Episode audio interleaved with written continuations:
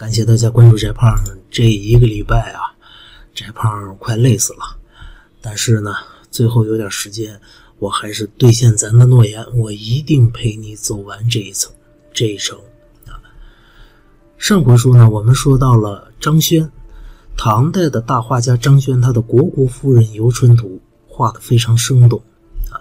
那么另一个叫周昉，他的这个。《簪花仕女图》非常著名的《簪花仕女图》啊，里边画的唐代的人物，这些女子啊，我们看这唐代的女孩子，是吧？按现在的审美眼光来来看的话，太恐怖了啊！你看这个眉毛，这种斗鸡眉，我的老天哪！这这这这，如果现在哪个女孩也还真弄这么一斗鸡眉的话，我们第一反应就是疯了吧？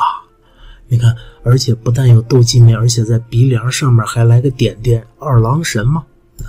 当然，这是审美不同。而唐代呢，以胖为美，我们也不说了啊。唐代最关键的是，你看人家这《簪花仕女图》里边这女孩的这这胸口啊，不是胸，是胸口，这开到哪儿了？这简直就是在专门诱惑某些人嘛。好。唐代呢，作为中国古代一个非常强盛的大一统王朝啊，很快呢灭亡了。灭亡之后呢，就到了五代南唐。这个时候啊，有一哥们儿叫顾敏中，他呢有一幅画特别有名，叫《韩熙载夜宴图》。这韩熙载呢是当时的一个大官这夜宴图呢什么意思呢？就是他在家里边晚上请客的一个情况。这就相当于什么呢？相当于现在我们很多人呐，在吃饭的时候赴个饭局，是吧？要先发个微博，或者是微信啊，朋友圈晒一晒。哎，这《韩熙载夜宴图》就相当于是当时的微博和微信啊。给你们看其中一个局部，其中一局部，哎，这位老爷子就是韩熙载啊，他面前一个女子，可能是管家啊，也可能是他媳妇儿。在那儿跟他嘚不嘚嘚不嘚汇报事情啊，旁边有侍女陪伴，非常的悠闲呐。这种自拍、晒微博和朋友圈的行为，看来不是我们今天人所特有的啊，古已有之。时间慢慢流逝，到了宋代，尤其在北宋的时候，有一位大画家，名字叫文同，对，文化的文，同呢，同一个世界的同。我很怀疑他是不是文松的老祖宗？为啥呢？这文同啊，你听这名儿文同、文松，当然，人文同是大画家，人家有学问，人家是湖州竹派的老怪。然后人家的代表作叫《墨竹图》，哎，你们看，我给你们找到了他这《墨竹图》，你看他这个墨竹，这个墨竹非常的饱满，这竹节儿很饱满，哎。竹叶是比较圆润的，这说明当时的这个文同的心境啊很平和、中正。为什么画竹呢？因为我们古代的人啊认为这个竹子有一节一节的，所以竹是有气节的。当然，在古代里边最爱最爱竹子的，而且特别有名的，大约就是郑板桥啊，郑燮，清代的大画家郑板桥了。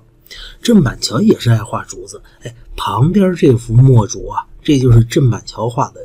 我们可以对比一下，我们发现个很有趣的现象。你看啊，文同画的这竹子是这么的饱满圆润，而郑板桥这竹子，你看这这这竹干，就像一根一根铁丝一样，是吧？这竹叶根根像刀片似的那个薄哦。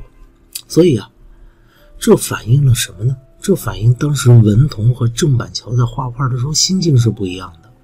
文同看到的是一个蒸蒸日上的大帝国，而郑板桥呢，因为到了清代了，已经经过了非常漫长的呃这个封建社会的统治，而知识分子呢，慢慢的啊，在北宋的时候，知这这这呃宰相和大臣上朝的时候啊。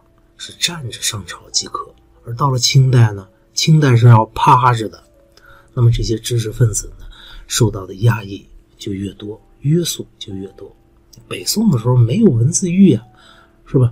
啊，即便是有个别因为说话受到受到这个排挤的人，你像苏轼、苏东坡，那是因为他骂的太狠了。这苏轼、苏东坡呢，最后也没给宰了呀。可是到了我们的清代呢，那文字狱，康熙、乾隆盛世的时候，文字狱那牵连了多少人？清风不识字，无何故乱翻书？就这么一句话里边有个清朝的“清”字，就把人家宰了。这样的环境下，知识分子能够有怎样的心态呢？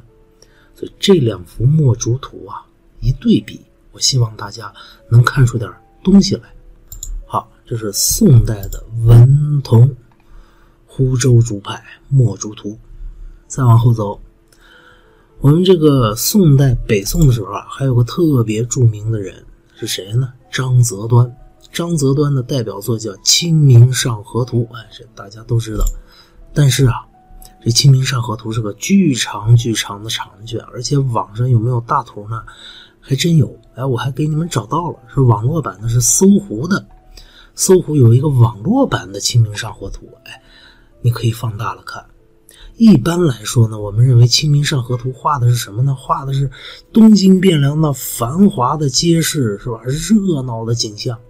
但实际上呢，《清明上河图》如果您真的仔细看的话，会发现不一样的味道。哎，证据在这儿。这个地方啊，就翟胖现在给你指的这片如果你看视频的话，特别清楚啊。这画了一个什么呢？这画了一个桥，木头桥，然后一个船呢在汴河之上要过这这个桥，但是呢，不知道因为什么原因，这船是有桅杆的，这船呢都已经离的这桥很近了，这桅杆还没放下来。那么。如果这桅杆依然放不下来，会发生啥？会发生交通事故呗。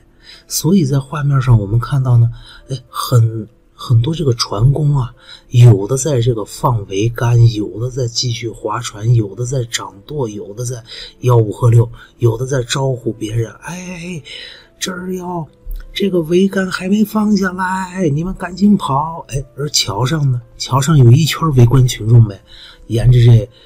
栏杆在那儿看看热闹，然后还有什么呢？围观群众之后，这桥上还有一圈买卖店家、行人，根本就不知道这船要撞到桥上了。那您说这预示着什么呢？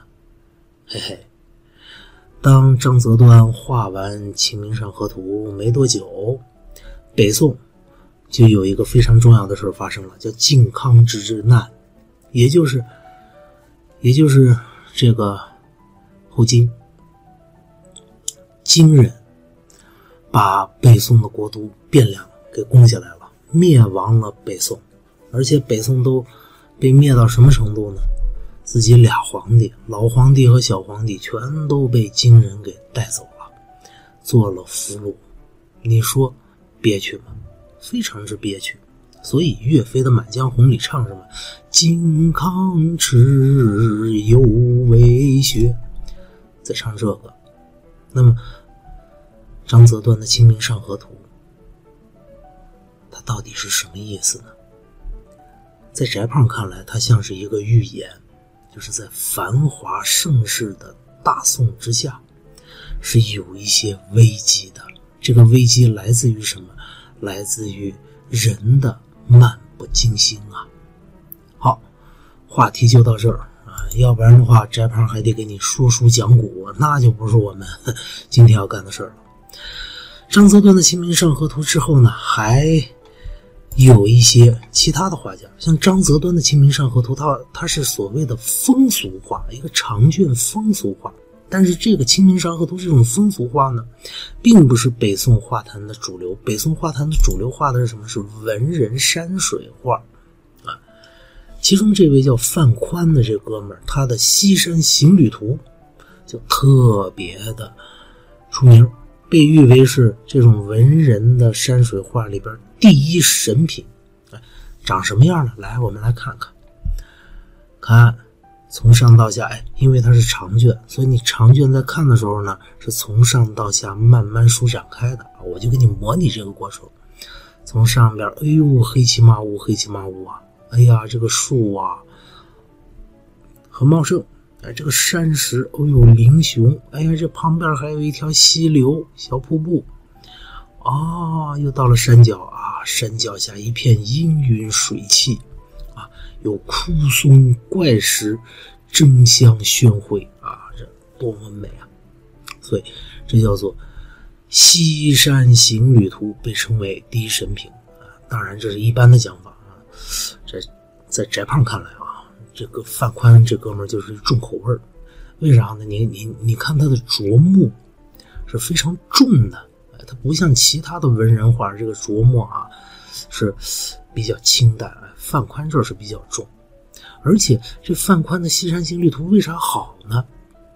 在这翟胖啊多说一句，他这个《西山行旅图》啊，在翟胖看来好就好在他主动的应用了透视，哎，就西洋画那个透视这个原理，所以画出来很逼真。你看，尤其翟胖鼠标晃的这块，就是这道小瀑布旁边的，哎，这些山石好像是有层次的，一层一层一层一层，它是有。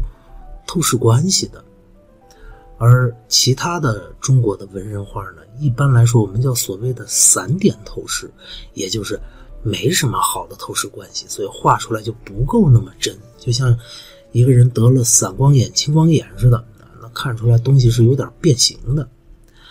好，这是范宽，范宽的《西山行旅图》之后呢，也有一些其他人。啊，也画这种山水图。你像王希孟，他的《千里江山图》，哎，没错。如果你看翟胖的视频的话，你会发现这画儿，哎呦喂，怎么蓝绿色儿啊？你看见谁画画是用这种蓝绿色儿吗？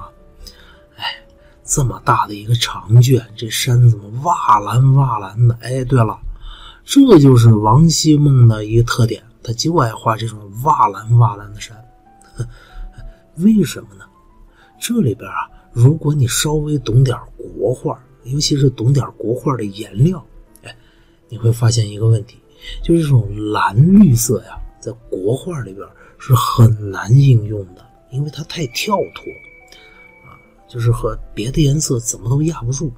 而且这蓝绿色呢，据翟胖所知啊，它主要是含铜的一种颜料啊。它这个蓝的、绿的，尤其是绿的，主要是含铜。那这个颜料呢，往往是从哪儿弄呢？这个铜啊，还好说。这、这、这、这铜的绿啊，它还真不好说。为什么呢？因为你想，古代什么玩意儿是铜的？对喽，铜钱儿是铜的呀。所以你要想画这么一个绿哇哇的这么一幅画，您就说吧，这得耗多少铜？因为你知道古人怎么？找到这种绿色吗，他必须拿这些铜器、青铜器啊，拿个锉把表面给锉开，锉开以后，就让它充分的接触空气，然后把它埋土里边，埋一段时间，它才能泛出一点点这个铜绿、铜锈。按我们现在的化学说，就是就是被氧化嘛，氧化铜这种绿色，所以这个绿色是在古代是非常贵的。你制取是很不易的，因此啊，这画本身用这蓝绿色儿这个绿色儿就很贵。蓝色儿呢，蓝色儿只能是天然矿石，天然的一些宝石，然后研磨研磨完以后，哎，你才能变成这种漂亮的宝蓝色。哈，所以各位，你知道这王希孟《千里江山图》怎么样吧？啊，气势恢宏，咱就不说了，这这光颜料就是一大笔开销啊。好，这是整个北宋啊，它的山水图特别有名。好，到了南宋，南宋的时候啊，经过了靖康之难，女真，也就是金人，把南宋这个打得够呛。这南宋呢，有岳飞抗金啊，但是好不容易安定下来，可是安定了没多久我们知道后来又被蒙古人给灭了。那么这南宋呢，它的主要的画家有这么几位。第一是南宋四家，请注意，不是宋四家。宋四家是苏黄米蔡，那是干嘛的？那是书法的，写的最好的啊。宋四家，宋代四位大书法家。而南宋四家呢，人家是李唐、刘松年、马远、夏圭，叫南宋四大家，这是画家。这里边最有意思的，就是这马远和夏圭啊。当然，这南宋四家你要记也很很容易记，叫做李刘马夏。李唐、刘松年、马远、夏圭，李刘马夏。最有意思的是马和夏，马远和夏圭。这马呀，马远。他有一外号叫马一角，啥意思呢？来，我们看他一幅画，看到了吧？哎，山水气势宏大，哎呀，云雾缭绕，多美多美多美！哎呀，这还有棵树，很好。哎，这画这这这小角落，这是个什么玩意儿？什么鬼？看不清吗？来，我给你放大。放大以后，我们看到，原来这马远啊，在这画的右下角，就是画块完的那右下角，他画了这么四个人物。一个老者在前方，三个从者在后方，他们呢在经过一个小石桥。这老者呢是已经过桥了，然后向后回望，哎，大概是在喊：“哎，前边的景致很好。”哎，后边仨人有一个是扛着酒葫芦的，另一个是刚刚踩上了桥，然后旁边还有一个人是呃在那儿向老者前面过了桥那老者喊话的老者打招呼。他们的话对话可能是，啊，前边真的这么美吗？哎，老王，你等等我，我腿脚不灵便，正在过桥。老李，你跟上啊。老张，你后边那酒别喝了，先过桥再说。哎，有可能是这样。总之，画的非常生动。这马远啊，他就爱玩这套，就是什么呢？在一大幅画的一个边边角角，哎，给你加一些非常生动有趣的画面。加点小玩意儿，所以马远有个外号叫马一角，因为他老在一个角里边加东西。而下龟呢，下龟叫下半边哎，这大家就理解了。下半边什么意思呢？就是说这下龟啊，画画特别愿意留白，特别懒啊。你看他的《西山清远图》，哎，这是长卷啊。我我现在视频上给你展示的是长卷全貌，你们看到啊，这一西山。清远图上面，哎，基本上是三分之二空白，啊，他能给你留白的地方绝不琢磨，要画呢就画一点点、一点点、一点点，他是这样的，所以他留白的艺术是非常好的。哎，这是给你们放大了一小角，你看，画上一点点山石，山石下边有这么几棵青松，然后其他的地方全是留白，象征着高远的天空吧，大概是。下跪下半边儿，这 这哥们儿太有意思了啊！懒也能懒出名吗？好，这是宋代，到了元代，元代我们就只讲一个哥们儿就行，谁呢？赵孟俯。赵孟俯啊，号称叫元人冠冕，而且他不但是个大书法家，还是个大画家。对你没听错，他是书法家，画都很好，而且文章也写的不错。然后赵孟俯的代表作呢，叫。鹊华秋色，哎，你们看啥样的？看到了吧？绿色的秋天的山啊，这大概画的是这个初秋吧。反正是这是山是绿色的，然后里边带了一点点赭石的这种红色，就铁锈那个红色啊。这个雀华秋色图，实话实说，翟胖没看出有啥好的来啊。这个恕我眼拙吧，但是别人说很好。在我看来，的确，这个用绿色和红色作为一个画的主色调，的确挺难把握。因为我们知道，绿色和红色是恰恰相反、相对的两种颜色。哎，这两种颜色你搁一块是非常难把握的。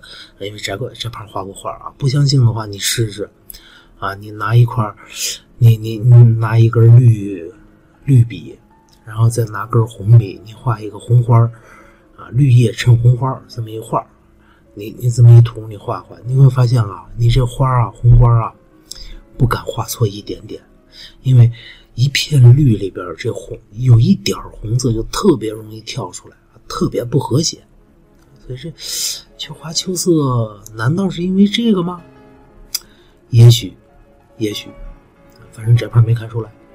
元代赵孟俯啊，这这这这给你们放大一下，你们可以看到啊。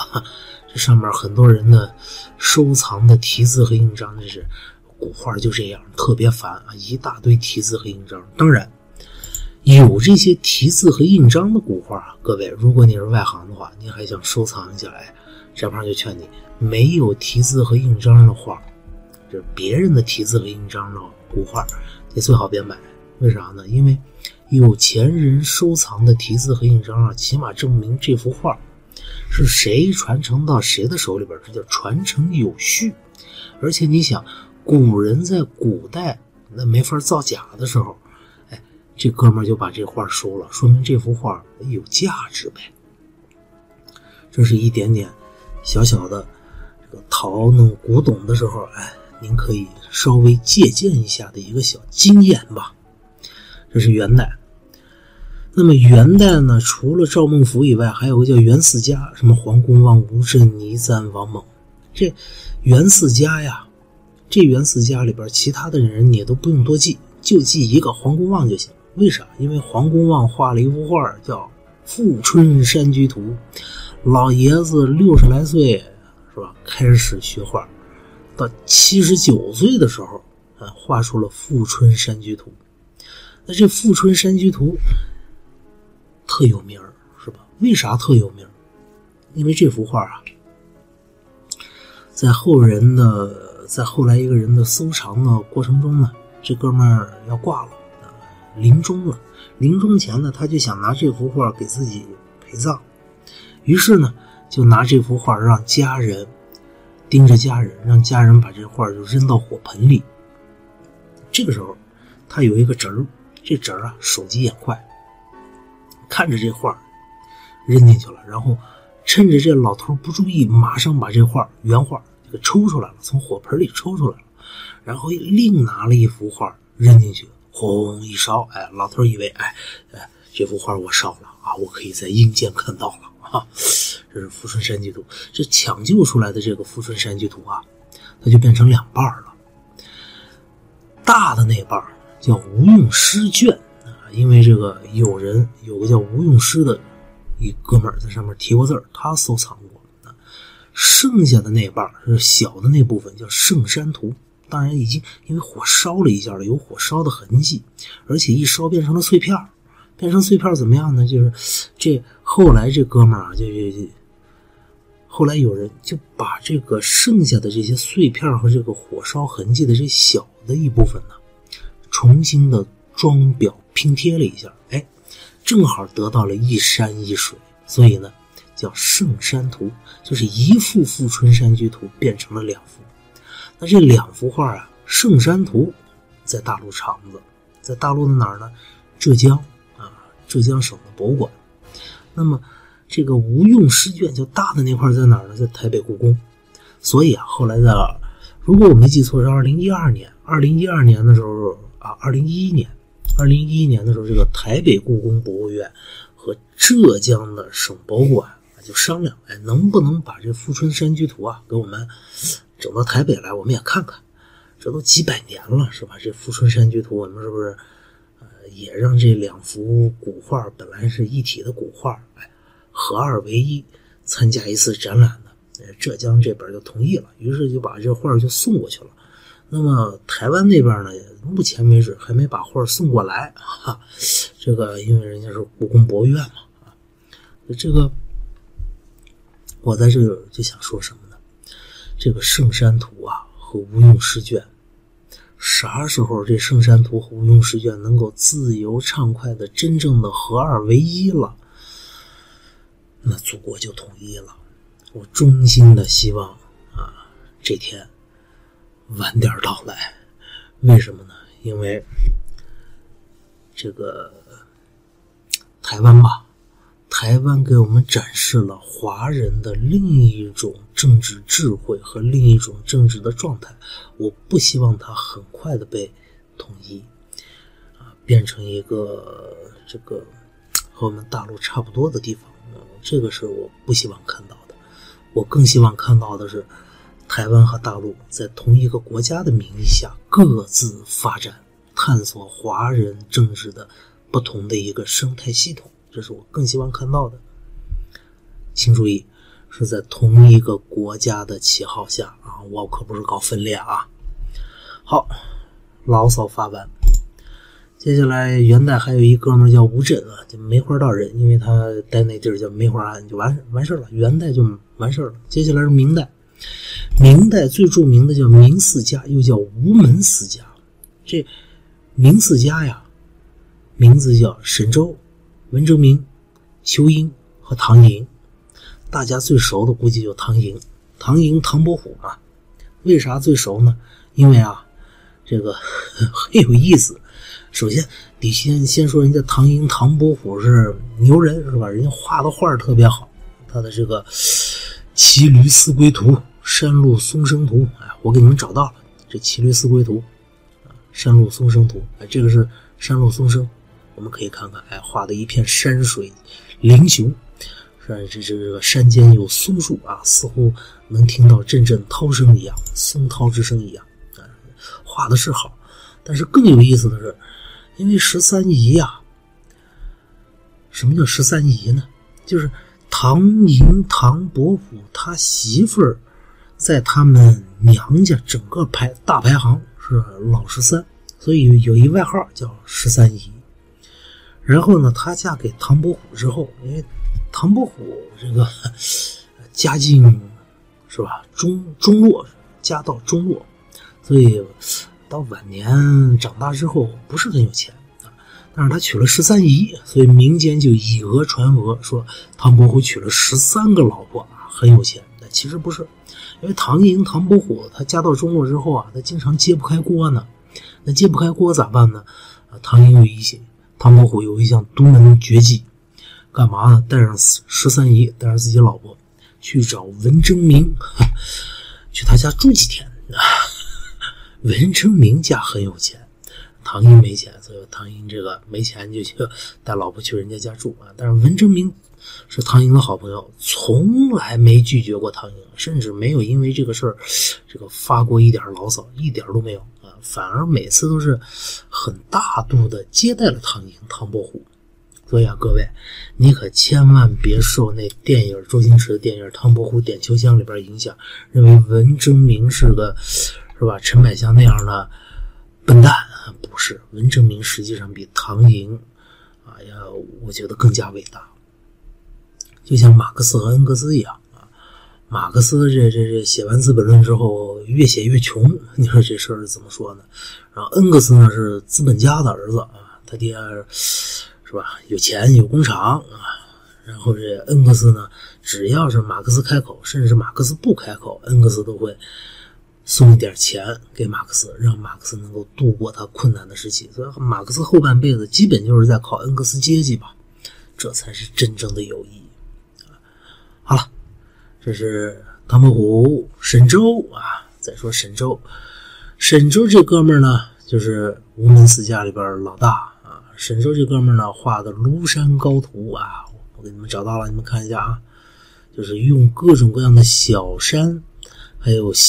这个大松树来衬托庐山地势的陡峭啊，庐山高图啊，他做到了这个画画的所谓高远显得山势非常高大。但实际上庐山高吗？哈，真的不高，不算高，不算高。你当然你看和谁比啊？和泰山比的话，庐山庐山就算高的了啊。但是你要和什么华山什么？五岳五岳嵩山你来比啊，这是。庐山真的不高啊，但是看起来很高，因为它周围是平地嘛。好，仇英不是仇啊，这个是仇敌的仇，但是读姓的时候是仇仇英。仇英他的代表作叫《汉宫春晓图》，他善于画大美女，而且是那个颜色非常重的重口味、重彩仕女第一长卷啊，这就他的《汉宫春晓图》。他这画的汉宫春晓图啊，你听着应该是汉代的事儿是吧？但实际上不是，为啥呢？你仔细看这些服饰啊，这个画里边的服饰啊，这些女孩子的服饰还真不是汉代的，尤其那个头头发，哎，我告诉你，它是什么时候的？它是有唐代的，有少量的唐代的，大量的是明代啊，明代的女孩子的。穿衣打扮，所以哥们儿，你说他画这么一个汉宫春晓图是啥意思嘞？寄托自己的故国之思嘛。因为这吴门四家呀，后来全都是国破家亡，因为明被清所取代了嘛。清心明亡，所以他们通过画画来寄托自己的一种想法、前朝之思啊，这是很正常的。其中最著名的，在吴门四家之外，也是通过画画来寄托自己哀思的，纪纪念明朝的最著名的叫朱耷。这朱耷呢，外号叫八大山人，但实际上这哥们就一个啊。你别以为这这很搞笑是吧？真事儿。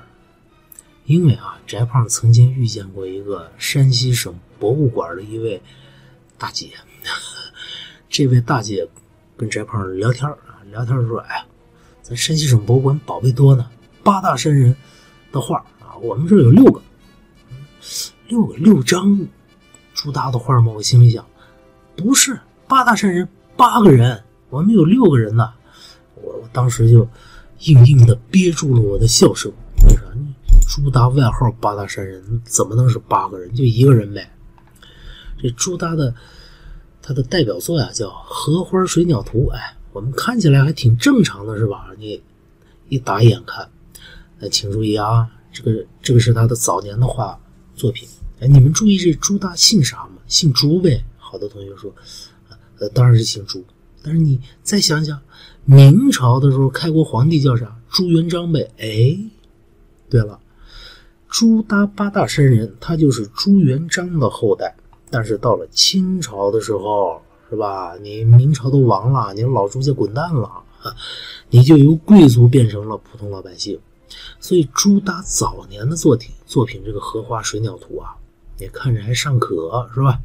虽然有点寂寥之味，一根荷花旁边一水鸟，但是让你们来看看他晚年中晚期的作品，叫《荷石水情图》。哎，这荷花就变成一大团墨的荷花，墨荷，而且是残枝败叶的感觉，是吧？然后你再看这水情，这这鸭子。这鸭子站到一块石头上面，然后这鸭子，你看这鸭子眼睛向上翻的大白眼你说他给谁翻白眼呢？当然就是给清朝啦，是吧？我看不惯你们清朝嘛，把我们老朱家给干掉了。哈，这他的他的晚年的画，很独特的一种画啊，以衰败怪诞为美，非常有意思。所以啊，朱耷的画现在越卖越贵啊。这个，呃，如果翟胖记性没错的话，我记得是香港佳士得吧，好像是曾经拍过这么一幅朱耷的一个小山水画，就是一个一个一只鸭子，也是白翻着白眼的一只鸭子，就一只鸭子啊，真这个当时好像卖了一千多万吧。那你回去，如果你遇到这种老画啊，你可以看看这眼睛是不是。画的鸭子、水鸟，你看它眼睛是不是向上斜的？如果向上斜的话，哎，有可能就是朱耷晚年的作品，八大山人的作品，那可就值钱了。这是朱大，还有另一幅这个水木清华啊。我们一看你一大片墨迹，这 好吧？时光荏苒，岁月如梭。重来啊！时光荏苒，岁月如梭。哎。你看这就对了，刚才有点油了。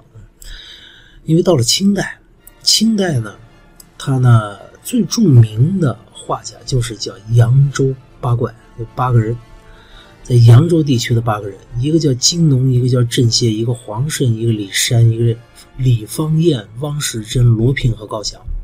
啊，这帮人，扬州八怪。这扬州八怪里边，最最著名的就是郑燮，哎，就这哥们儿。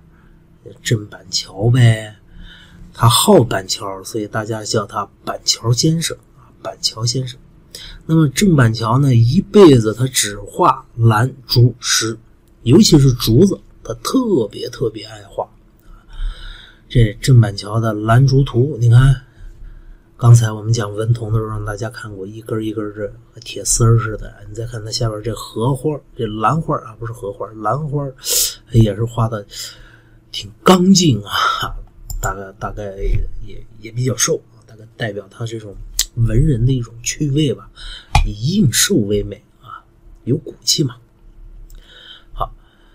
这除了扬州八怪以外，还有一个需要知道的叫清初四王。那清初四王是王时敏、王建、王辉、王元祁啊，又叫江右四王啊，江左四王啊。这这这，反正你知道四个姓王的就行了啊。这这这。考的可能性不算大，它和扬州八怪比起来，考的可能性就不算特别大了。但是清末三大画家，这个考的可能性可能还比那那那清初四王还高点。为啥呢？清末三大画家里边啊，任伯年、吴昌硕、赵之谦，赵之谦不是薛之谦，不是那丑八怪啊，赵之谦这三位呢，其中最著名的，哎，是这吴昌硕老先生啊。萌萌哒一个老头为什么呢？是吴昌硕，我觉得他可能会考的比较多呢。因为吴昌硕先生啊，他不但是画画的好，而且擅长雕刻、书法和这个这这个印章啊，他都特别棒。尤其是这哥们儿呢，不能叫哥们儿，这位老先生呢，自己还办了一个书社，叫西林书社啊。这如果您要是对中国文化史，尤其晚清的文化史，这个稍有理解的话，你可能就听说过这西泠印书社。这西泠印书社当时印了一大引印了一大批非常棒的书啊。现在你要能，但是现在没了啊。现在你要能找到一部，哎，那玩意儿是相当值钱的啊。西泠印书社，西泠印社。那么接下来我们就说。吴昌硕先生啊，他的一幅画，为啥我说他萌萌哒呢？你看，哎，这么一老头坐在一个像是说沙发不是沙发，说榻不是榻的这么一玩意儿旁边，这个椅子上。晚上的时候在看一本书，你看老爷子还长个胡子啊，这眉毛萌萌哒是吧？但是老老就是老头的字画啊，老头真实的样貌是谁呀？哎，是这个样子。这是他照片，哎，你们再对比人家这自画像，是吧？对比一下，哎，老头的自画像相当的萌啊，非常好玩啊，大家可以看看。好，说完了一圈中国人，接下来要说一个外国人，但是这外国人不是普通的外国人，他是在中国的意大利人，叫朗世宁。这哥们呢，他是意大利人，他来中国干嘛呢？传教。他为了更好的传教啊。他就向宫廷发展，在清朝康熙年间呢，他进入了中国的宫廷，然后他带来了这个西方油画的那一套，那套体系，什么透视法呀，什么这个色彩的晕染呐，哎，油画这这套东西他就带来了。然后呢，因为他的透视和这个用西方油画那种特别浓烈的这种色彩，而且还重视色彩的渐变。这么一个传统，哎，他呢画了一一幅画中西合璧的一幅画，叫《百骏图》，大家可以看看。你看，人家这个动物的解剖啊、近大远小啊这些东西，就和油画很相似了，但是还还含有点中国画的味道。毕竟来中国好多年嘛。这里边就要说什么呢？经过郎世宁先生的一番传播呀，这种透视的画法和这种逐层渐变的比较浓烈的色彩。就成为当时清代宫廷画里边的一个特色了。那么，由宫廷画又影响到了什么？又影响到了瓷器的烧造。所以，我们中国在乾隆，在这个康熙之后，尤其是到了乾隆时期，到了乾隆时期呢，这个乾隆当时命令官方的官窑烧了一大批的，就按我们现在说法叫粉彩，粉彩瓶子。这粉彩瓶子呀，就是有点像西方的水粉画似的那种、那种、那种颜料就上去了啊，在瓶子上面作画，而且是有了一定的透视关系，它是直直接影响到中国宫廷的油画，影响到了瓷器，又由瓷器上有所好，下必效焉啊，带动了整个的一个社会的粉彩的这么一个风潮，很有意思的一个老爷子啊。而且这郎世宁呢，不但是他他他不但是这个画画，他还干嘛呢？他还把什么欧欧式几何呀、代数啊这些数学知识和科学知识也带到了宫廷。啊。你像这个乾隆，据说乾隆就是个大学霸啊。乾隆自乾隆这个把欧式几何，就欧几里得几何，基本上也就是我们初中部分的啊几何知识，小学到初中的几几何知识啊，全都自学了个遍，而且还学得很不错。乾隆还乾隆爷还有一个爱好，就是没事爱做点代数题 啊，这是呢一般人不知道的啊。这是乾隆，但是可惜的是，乾隆自己喜欢这门学问，但是他却没有让这些西方的科学和数学思想，就像郎世宁的绘画一样散播开，反而是仅仅局限在了宫廷，这是。非常令人扼腕的一件事儿啊！否则我们中国现在还会是这样吗？如果我们乾隆时期我们就大力推广数学，大力推广西方科学的话，哎，这个当然历史没有如果啊，没有如果啊，只是可惜一生。那么到了清朝最末、最后的晚期，民国的初年，这时候有几位大画家，我们就要说了。第一位就是齐白石老先生，白石老人。齐白石老人啊，很有意思。老爷子原本是一木匠，后来跑到北京，跑到北京干嘛呢？他一开始也不是以画画著名，一开始是以刻印章刻的很好。哎，慢慢的在琉璃厂那边啊卖自己的印章，有点名气了。然后他的画画，他这个画呢，才被大家逐渐的认可。齐白石老人，这就老爷子啊，老爷子最后死的时候，我记得是百岁了吧，大概啊，老爷子。那齐白石老人最爱画的是虾，当然他也画的特别好，他是虾，寥寥几笔就能给你勾勒出一个生动的虾来，老头功力是非常深的。同时，老头除了画虾以外，还画什么牡丹呐，其他的也画啊。但是都不如他画的这虾这么出名。老头呢，这出名之后啊，求画的人就多了。然后老头又是个特抠门的人，抠到什么地步呢？据说啊，有一次有人找到老头说：“老爷子，您给我画幅画行吗？”老爷子说：“行，按按我给你定的这价啊，这一尺这画国画讲的是尺，就是一尺画啊。”这长度一尺画多少钱？好比吧，十块大洋。这哥们呢，就是老爷子。您看这，我认识谁谁谁，我认识谁谁谁啊，这都朋友介绍过来的，给便宜点行吗？给便宜点。老说这这，你这人怎么回事啊？但是又抹不开情面，因为毕竟还有其他一大堆人，是吧？这个都是老头朋友，有一个在这啊。好吧，好吧，好吧，那就。八块钱给你画吧，给你画个一尺的，然后老头就画，画了个什么呢？在画面的左下角画了一小孩儿，然后在画面的右上角画了一个风筝，中间歘歘歘一根线甩了过去，这人就傻了。嗯，老爷子，我我我掏八块钱，我我是让您画一尺画啊。老头说：“我这不又画了一尺吗？人家中间这线，这线也是我画的呀。说你能说这不是我画的吗？你看，这人还特没趣儿。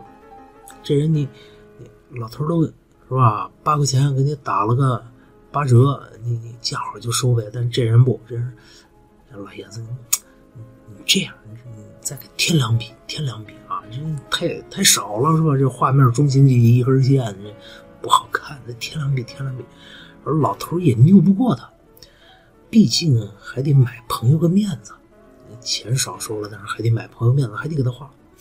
于是老头就白他一眼，提起笔来，刷刷点点，在这个画面的，你看画面左下角是一男孩，右上角是一风筝，然后在右下角，啪啪啪点了几笔，点了几根草。老头就这样了啊，别再说话了，滚滚滚滚滚！当然，老头不能说我啊，请走，请走。然后就把这人就打发了。这人呢，就就回家，回家以后把这画展开，你看白石老人画的，但是怎么看怎么别扭。为啥别扭呢？思来想去，他就把这事儿跟自己媳妇儿说了。他媳妇说：“你你你这样，你把老头最后点的那几笔草啊，你遮住，你再看。”哎，这哥们呢就把这草一遮，哎呦，发现个问题：如果要是没这几根草，那老爷子这一个小孩儿。上面一风筝，中间这线甩的这弧度啊，潇洒飘逸，相当的漂亮。但是加了几根草以后，这画就怎么看怎么别扭。你想，它的它本来的构图是个 S 型构图，结果现在加几根草，变成了个三角形构图。三角形构图求的是稳当，但是这个画的意思呢，是一小孩去放风筝，要的是灵活和柔美，这整个构图就变了。老头，你说多抠是吧？啊，非常有意思的一个老爷子。好，这是白石老人，善于画虾。接下来呢，张大千。张大千外号张大胡子，他和白石老人基本是同时的。那张大千呢？你看，哎，我们看照片，哎留这么大一片胡子。这张大千呢，这人了不得。他和白石老人是并称叫南张北齐。这张大千有一绝学，什么绝学呢？用胡子作画啊，胡子上面沾点墨，在画布上面哎哎哎甩两下，哎，就一幅画。他为什么这么牛啊？他他敢这么玩呢？因为啊，张大千年轻的时候啊是个天才啊，他经常临摹各种古人的画，而且临摹到什么地步呢？能以假乱真的地步。你像曾经啊，就建国之后有一回啊，有几位所谓的名家吧，啊，呃，给我们的这个故宫啊收了几幅古画，然后这几位名家自鸣得意啊，你看我给国家做贡献，我收这几幅画啊，多牛！然后就把张大千呢，这这这这个请过来了。其实也不是请，张大千是去那儿找找这几人办事儿，捎带过来看了一眼，结果。其他几个人在那围着品画，你看这这画的多好，多棒！哎，宋代的老画多好。而这张大千就在旁边笑，呵呵直笑。然后别人就说：“你笑什么呀？我们几个是吧？大师，我们在品画，你有什么可笑的？”张大千说：“啊，呃，不是别的意思，是因为这幅画是我画的。”而别人说：“不可能！你看这纸，我们鉴定过，这是真正的宋代的纸。”你看这上面这墨啊，我们也鉴定过，是真正的宋代的墨。你再看这个笔意如何如何，说了一大套。张大千说：“你这样啊，我告诉你们一个证据，能证明是我画的。你看啊，有一块石头，旁边有棵草，你就看那石头的褶里边，石头褶里边有我签名，有特殊的一个记号，是吧？是不是在那儿有？哎，这些人一看，还真有。”然后张大千说：“这样，这是我年轻时候为了临摹别人的画啊，这幅画我是临的，而且为了临摹出宋人的笔意来啊，我就找到老纸、老墨，一笔临摹下来的，高仿啊。但是为了不害人，哎，我这儿呢留了个暗号、记号，以后有这记号，就肯定是我画的。”张大千就牛到这个地步，高仿。随便一出手就高仿。来吧，我们看一下张大千、张大胡子的画。哎，这叫《丹山春晓图》啊！你 你看出来是个啥了吗？是个什么鬼？看不出来啊！一大片红，一大片黄，一大片绿，一大片蓝，一大片黑。《丹山水小图》这幅画啊，你如果没看出来的话，那我教你这么看，看到没？对。把它缩小，缩小了，你就能看出来了。哦，原来是画的一座山，绿山。远处的红和黄，原来是曙光。这蓝哇哇的这旁边啊，这原来是光呢，照到了山上，然后山背阴面的阴影。哎，它是这么一回事哎，你就能看出点味道来了，是吧？张大千的画啊，千万。别细看，细看全是墨疙瘩，远看才能品出张大千的画的味道。好，那么张大千和这个白石老人，他俩呢基本上是清末明初的人，他们的生出生的时候还是清朝啊，成名的时候也在清朝末年，成为大家的时候，哎，就到民国了。那么接下来这哥们儿叫徐悲鸿啊，他呢是生于清朝，然后在清朝的时候呢还出国留学，后来清朝完了之后，哎，徐悲鸿回国，归国之后才成为大师的，他成名是比较晚的。徐悲鸿的代表作是什么？是《奔马》。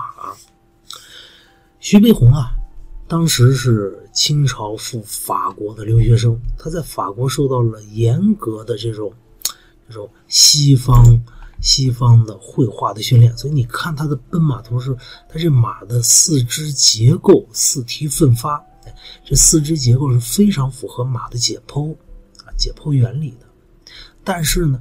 他又专门用墨来画，哎，又有我们中国画的这个笔意。你看这个马的鬃毛，它是拿这个笔呀，滋干了以后，歘往上一蹭，蹭出来的就是春春这种法，春法春出来的这个鬃毛，哎，很飘逸，很好玩。这是徐悲鸿的马。徐悲鸿除了画国画以外，他还画油画，因为他在法国留过学嘛。哎，他代表作叫《愚公移山》啊，你们可以看到。中间这位老爷子就是愚公，老爷子对面这是他老婆，然后，有可能是他老婆吧，或者是他儿媳妇然后是旁边有俩光屁股小孩啊，一个正面的光屁股小孩一边吃饭一边看着愚公啊，可能这愚公这儿正在说呢，子子孙孙无穷匮也啊，大概就这个意思。然后旁边这些男子呢，这都是愚公的儿子，正在搬山啊，所以非常有意思的一幅油画。是徐悲鸿，那么和徐悲鸿同时的，就是傅抱石和关山月，他们合画了一幅画，叫做《江山如此多娇》。这画你看，大气恢宏，是吧？这幅画现在在哪儿呢？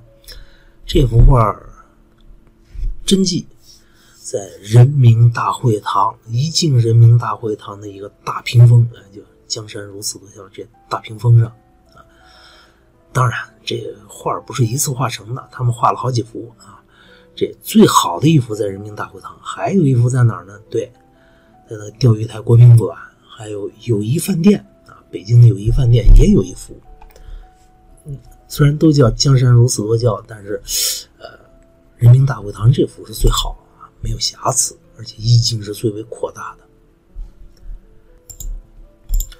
好这是和其呃，这是和徐悲鸿几乎同时的啊，傅抱石和关山月。那么，除了画这种文人的画啊，什么山啊、水啊、马呀，哎，还有一位奇人叫丰子恺，他的代表作呢是各种漫画，哎，非常朴实的漫画。我们看啊，《漫山红叶女郎扫》，哎，这么一个，这么一幅画，这是一个漫画，寥寥几笔。我们就看到一个，呃，认真的辛勤劳作的姑娘的样子，是吧？这个很有意思，很有生活的情趣，啊。和丰子恺是善画漫画的，但是丰子恺的漫画更多的是一种温情，哎，也也有一些漫画家呢，当时著名的漫画家呢，他的漫画里边更多的是一些讽刺，谁呢？张乐平。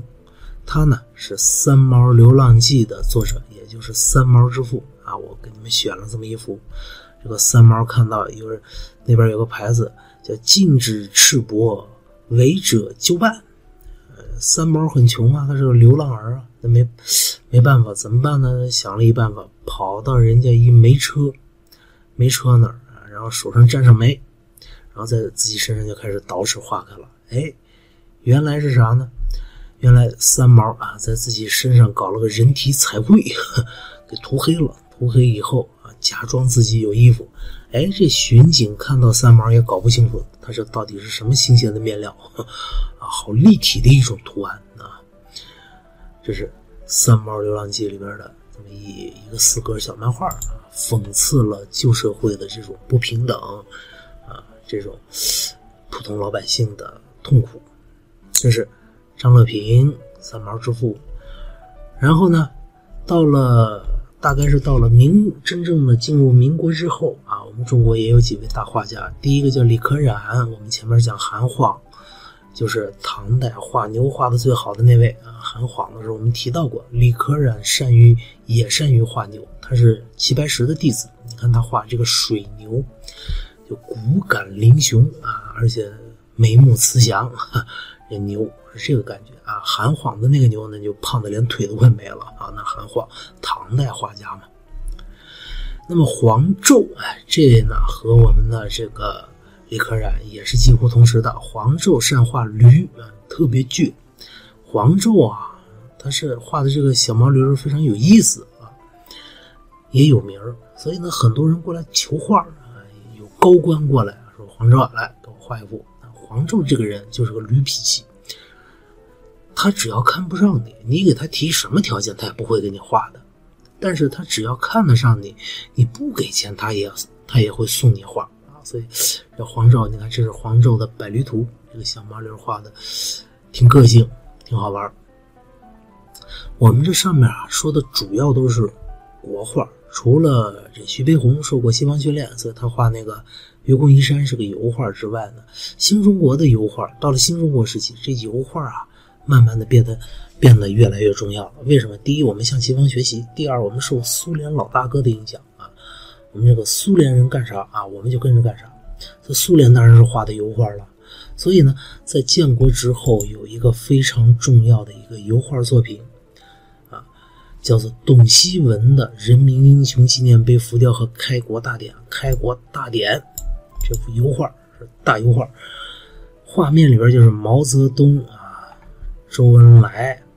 什么林彪、刘少奇等等，他们在天安门城楼上宣布中华人民共和国成立的那一幕，开国大典这幅画，哎，你们的历史课本上那封皮儿就这幅，对，没错，这是董希文他的开国大典油画。另外，人民英雄纪念人民英雄纪念碑那浮雕也是他设计的啊。这个细部我就不让你们看了，因为你们看什么新闻联播啊或者各种频道的时候，经常会看到人民英雄纪念碑的浮雕。好了，这就是整个的中国古代的绘画名家啊，古代和现代的绘画名家，我们今天就算全部讲完。好吧，能听到这儿的都是铁粉，希望你转发、转发和转发，评论、转发和转发呀！再见。